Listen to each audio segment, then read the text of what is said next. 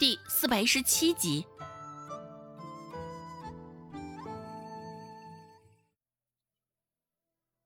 现在，县令也是相当忌惮顾寒生的存在，甚至于顾寒生开口，县令都觉得头皮发麻。堂上静悄悄的，顾寒生没有继续开口，而堂外也是静悄悄的，没有人知道顾寒生在卖什么关子，等着接下来发生的事儿。不一会儿。一个眯眯眼儿被两个衙役带了出来，个子挺高也挺瘦，只是眼睛很小，可能天生就是眯眯眼儿。他看人的时候，总会给人一种轻浮怠慢的味道。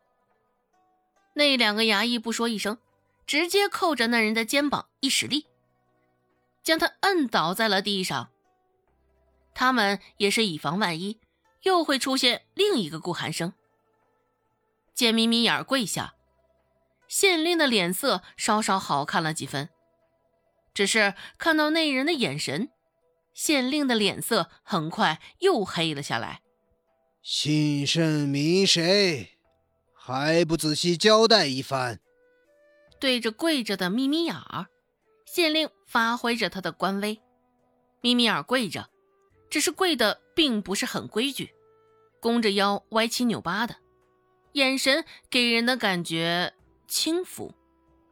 眯眯眼儿开口说道：“大人，小人是大洋村的陈岩石。当然，很多人都不知道我这个名字，对我比较熟悉的是我的另一个名字——陈泼皮。”啊？什么？这是陈泼皮？顾寒生怎么将他喊上来了？嘿。是不是想不开啊？哎，一个泼皮，一个恶霸，这两个人倒是好兄弟，就应该将他们俩一并逮起来。哎，你们知不知道，这陈泼皮呀，就是当初破了杨老头大女儿身子的那个？什么？陈泼皮一上场，听到他的自我介绍。又引起了堂外一群人的议论。顾寒生口中说的关键人物竟是陈泼皮，这可不是搞笑之极呀！跪在另一边的杨老头忍不住往陈泼皮的方向看了一眼，恰巧陈泼皮也正看向他，四目相对，杨老头浑身一个机灵。陈泼皮的嘴巴有点歪斜，嘴巴会不自觉的抖动，就像是在喃喃诅咒着人，嘴里无声的说着世界上最恶毒的话。毁了自己的大女儿一生的玩意儿，杨老头自然也是知道陈泼皮的，只是也没想到会在这儿瞧见他。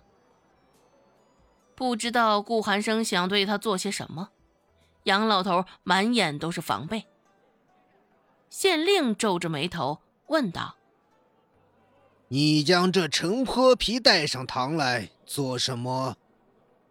心里想着，两个坏东西一同出现堂上，这不是胡闹吗？一个顾寒生这样的恶霸，县令就无心应付了。现在又多一个陈泼皮，开口回答之前。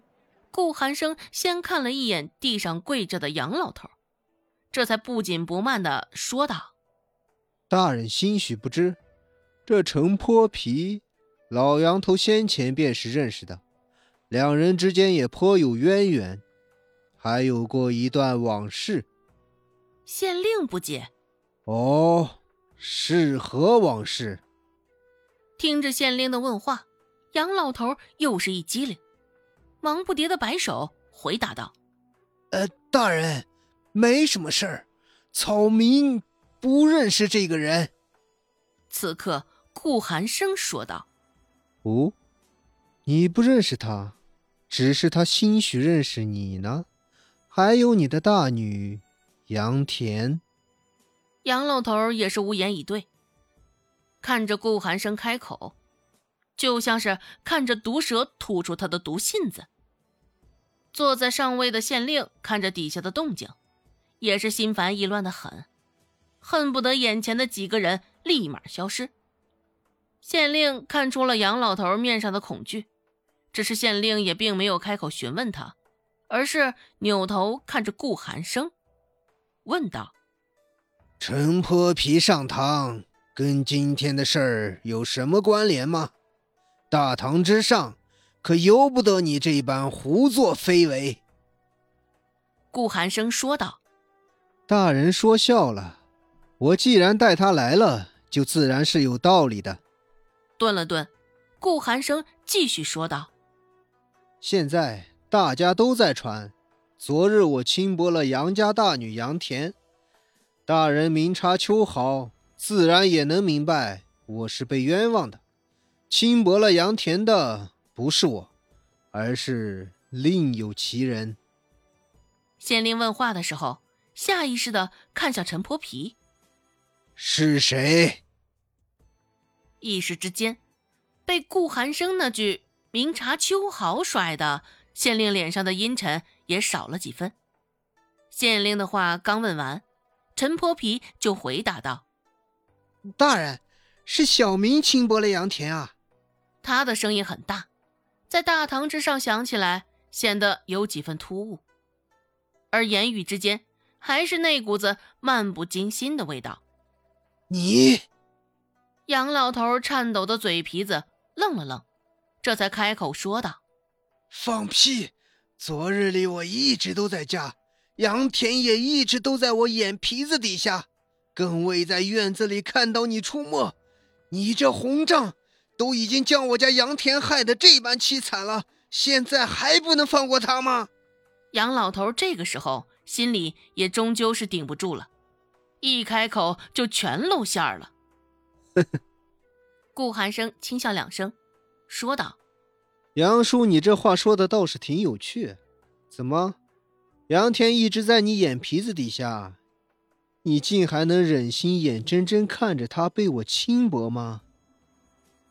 我这一下子，杨老头也是后知后觉，反应过来了，看向顾寒生，偏顾寒生还向他挑了挑眉，杨老头心里也自知不好。